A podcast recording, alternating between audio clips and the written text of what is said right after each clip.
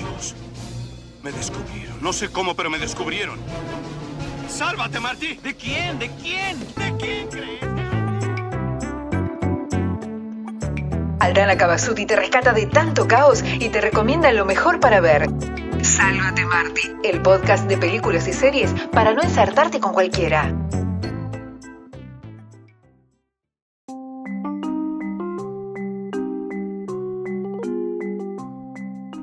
Buenas, buenas a todos y a todas, ¿cómo andan? Bueno, espero que se encuentren muy bien y con ganas de ver cine nacional porque hoy voy a recomendarles una obra maestra de la filmografía del director, escritor y poeta argentino Eliseo Subiela, quien estrena en 1987 su quinta película llamada Hombre mirando al sudeste. El guion, también escrito por Subiela, contiene referencias a la novela de Adolfo Bioy Cáceres llamada La invención de Morel, recomiendo muchísimo su lectura, y también referencias de La transmigración de Timothy Archer del novelista Philip K. Dick, que también siempre estoy mencionando. En el caso de este film son presentes los géneros de ciencia ficción y principalmente el género dramático. En Hombre Mirando al Sudeste seguimos a dos personajes principales y un tercer personaje secundario que influirá mucho en la relación de los dos primeros. En principio tenemos al doctor Julio Denis, él trabaja en un neuropsiquiátrico de Buenos Aires.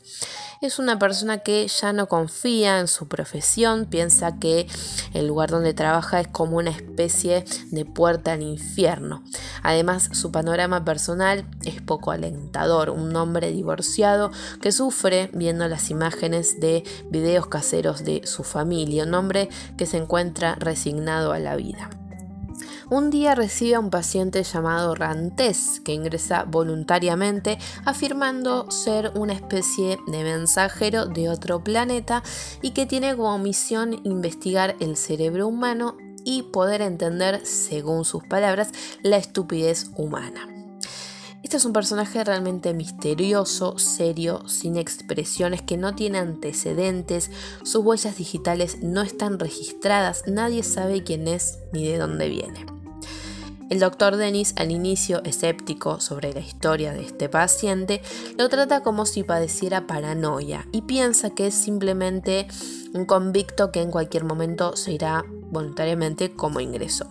Pero a medida que interactúa con Ramtés en sus sesiones del tratamiento, descubre que este paciente posee habilidades excepcionales que llegan a intrigarlo. Así es como comienza a escuchar profundamente las palabras de su paciente, sus teorías, sus actitudes, sus racionamientos. Llega incluso a replantearse su profesión, su forma de relacionarse, incluso su forma de ver la vida. Los demás pacientes de la institución son tratados de manera insensible, fría, y ante esta falta de afecto comienzan a seguir a Ramtés como si fuera Jesús, encontrando en él comprensión e interés que tanto necesitaban, encuentran en él una especie de líder. Incluso este peculiar paciente tiene una habilidad musical notable y también su propia forma de escritura.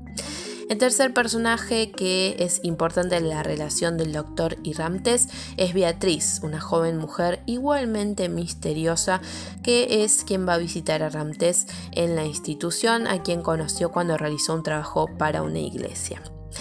Lo más destacable de este film son sus diálogos que hablan sobre el existencialismo, el raciocinio, la naturaleza humana, la conciencia, está muy presente la religión durante toda la película. Se trata también la insensibilidad de la sociedad, la ausencia del sentimiento, que llega a aparecer como una debilidad y a la vez como una fortaleza en cada uno de los personajes. Eh, protagonistas que hablan sobre la muerte, la locura, el amor, la amistad, entre muchos otros temas realmente interesantes que nos dejan reflexionando. Por supuesto, el escenario principal es el neuropsiquiátrico que fue filmado en el Hospital Borda, el interdisciplinario psicoasistencial ubicado en la zona de Barracas, mostrando este lugar donde los enfermos parecen empeorar en vez de mejorar, con una dirección de fotografía por parte de Ricardo de Angelis, que acompaña de manera importante pero secundaria los reflexivos diálogos que se van cruzando entre los personajes. Además, por supuesto, la banda sonora compuesta por Pedro Aznar que llena de intriga y nostalgia esta historia. Estamos frente a una película crítica, muy reflexiva, muy creativa, original para la época, 1987. Y voy a mencionarlo porque quizás a algunas personas les suene la historia.